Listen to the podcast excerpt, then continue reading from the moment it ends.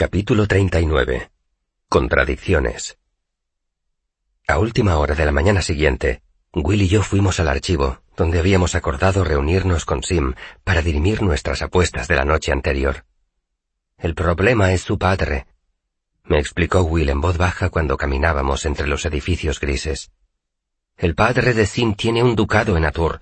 Son tierras fértiles, pero... Un momento. Lo interrumpí. ¿El padre de nuestro pequeño Sim es duque? Nuestro pequeño Sim, repuso Willem con aspereza, es tres años mayor que tú y cinco centímetros más alto. ¿Qué ducado? pregunté. Y no me pasa tanto. Dalonir, respondió Willem. Pero ya sabes, sangre noble de Atur. No me extraña que Sim no quiera hablar de ello. Venga ya, dije abriendo un brazo y señalando a los estudiantes que había en la calle a nuestro alrededor.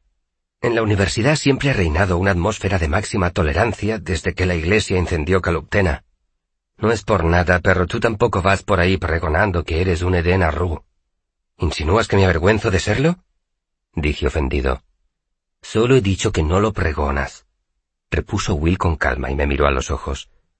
Simon tampoco. Supongo que ambos tenéis vuestros motivos. Contuve mi irritación y asentí con la cabeza. Dalonier está en el norte de Aturna, continuó Willem, de modo que son una familia bastante acomodada, pero Sim tiene tres hermanos mayores y dos hermanas. El primogénito hereda. El padre le compró al segundo hijo un grado militar. Al tercero lo colocaron en la iglesia. Simón. Willem no terminó la frase, pero ya estaba todo dicho. Me cuesta imaginarme a Sim de sacerdote, admití. O de soldado, ahora que lo pienso. Por eso vino Sim a la universidad, terminó Willem. Su padre confiaba en que se hiciera diplomático. Entonces Sim descubrió que le gustaban la alquimia y la poesía y entró en el arcano. A su padre no le hizo mucha gracia. Willem me lanzó una mirada elocuente, y deduje que estaba atenuando la gravedad de la situación. Pero si ser arcanista es algo excepcional. Protesté. Mucho más importante que ser un adulador perfumado en alguna corte. Le pagan la matrícula. Dijo Willem encogiendo los hombros. Sigue recibiendo su asignación. Hizo una pausa y saludó a alguien que estaba en el otro lado del patio. Pero Simon nunca va a su casa, ni siquiera para hacer una breve visita a su familia. Al padre de Sim le gusta cazar, pelear, beber y putañear. Me temo que nuestro amable y estudioso Sim no recibió todo el amor que merece un hijo inteligente. Will y yo encontramos a Sim en nuestro rincón de lectura habitual. Tras aclarar los detalles de nuestras apuestas de borrachines, cada uno se fue por su lado. Una hora más tarde, volví con un montoncito de libros. Después de que apareciera Nina y me diera el pergamino, me había puesto a investigar sobre los Amir, y eso simplificó considerablemente mis pesquisas. Llamé flojito a la puerta del rincón de lectura y entré. Will y Sim ya estaban sentados a la mesa. Yo primero, dijo Simón alegremente. Consultó la lista y escogió un libro de su montón. Página 152. Ojeó el libro hasta dar con la página y empezó a buscar en ella.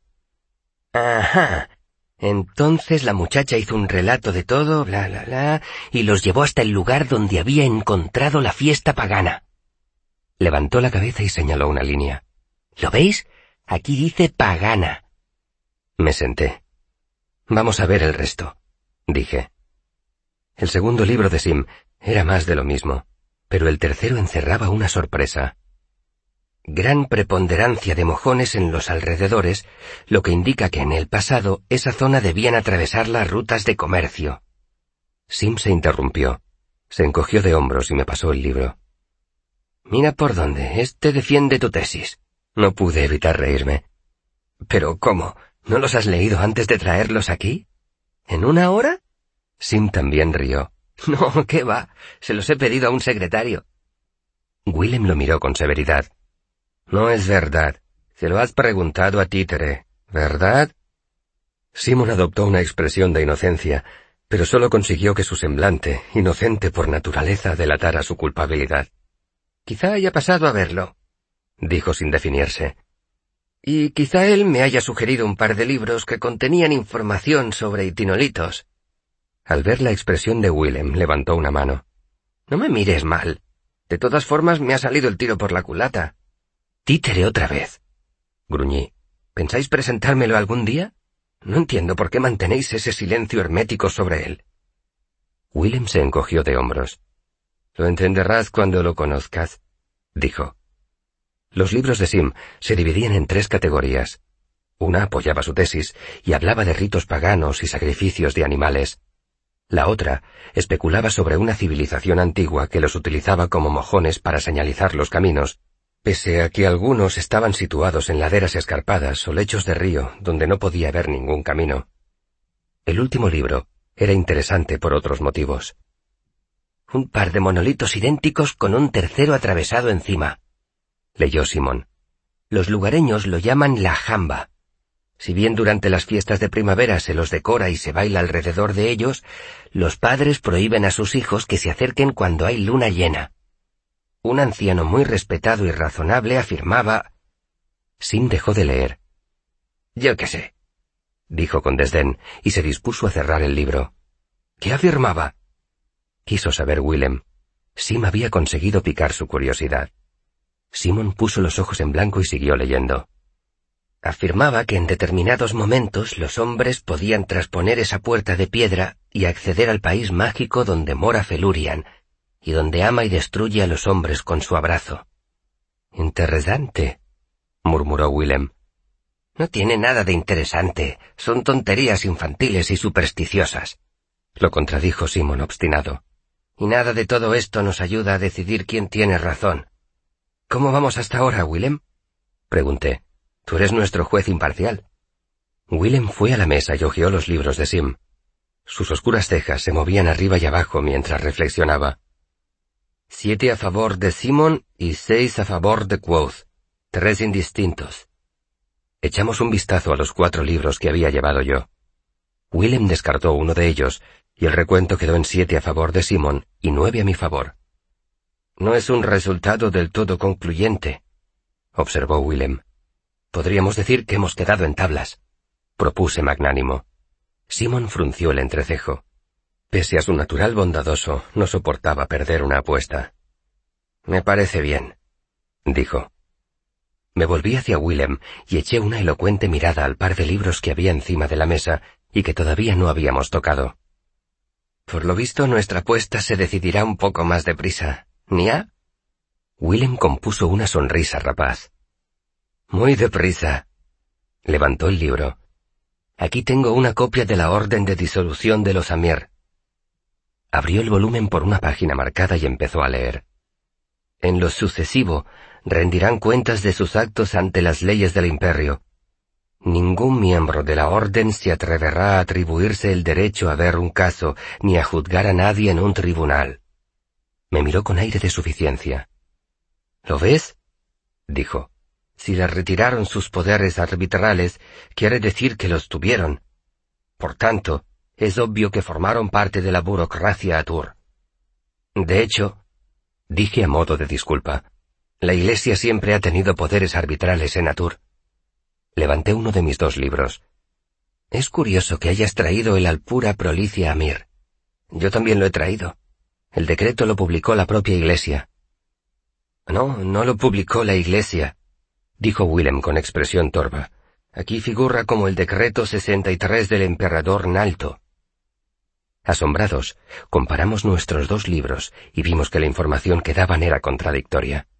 Supongo que eso anula los dos, dijo Sim. ¿Qué más tenéis, chicos? Esto es un Feltemi Reis, las luces de la historia, refunfuñó Willem. Es definitivo. No creía que fuera a necesitar ninguna prueba más. ¿No se inquieta? Golpeé los dos libros contradictorios con los nudillos. Estos dos libros no deberían afirmar cosas diferentes. Acabamos de ver veinte libros que afirman cosas diferentes, observó Simón. ¿Por qué iban a inquietarme dos más? El propósito de los itinolitos es especulativo. Es lógico que haya diversidad de opiniones. Pero el Alpura Prolicia Amir era un decreto abierto, convirtió a miles de hombres y mujeres poderosos del imperio de Atur en forajidos. Fue una de las razones primordiales de la caída del imperio. No hay ninguna razón para que tenga informaciones que entren en conflicto. Pero la orden lleva más de trescientos años disuelta, razonó Simon. Es mucho tiempo, suficiente para que surjan contradicciones. Negué con la cabeza y ojeé los dos libros. Una cosa son las opiniones contrarias y otra los hechos contrarios. Cogí mi libro y lo levanté. Esto es La caída del imperio, de Gregor el Menor. Es un charlatán y un fanático, pero es el mejor historiador de su época. Levanté el libro de Willem. Celtemi Reis no es exactamente historiador, pero es mucho más erudito que Gregor y muy escrupuloso con los hechos. Miré uno y otro libro con el ceño fruncido. Esto no tiene ningún sentido. Pues, ¿qué hacemos? preguntó Sim. ¿Otro empate? ¡Qué decepción! Necesitamos a un juez imparcial, propuso Willem. Alguien con más autoridad. ¿Con más autoridad que Feltemi Reis? pregunté. Dudo que Loren se moleste en ayudarnos a resolver nuestra apuesta. Will negó con la cabeza. Se levantó y se alisó la pechera de la camisa con una mano. Eso significa que por fin vas a conocer a Títere,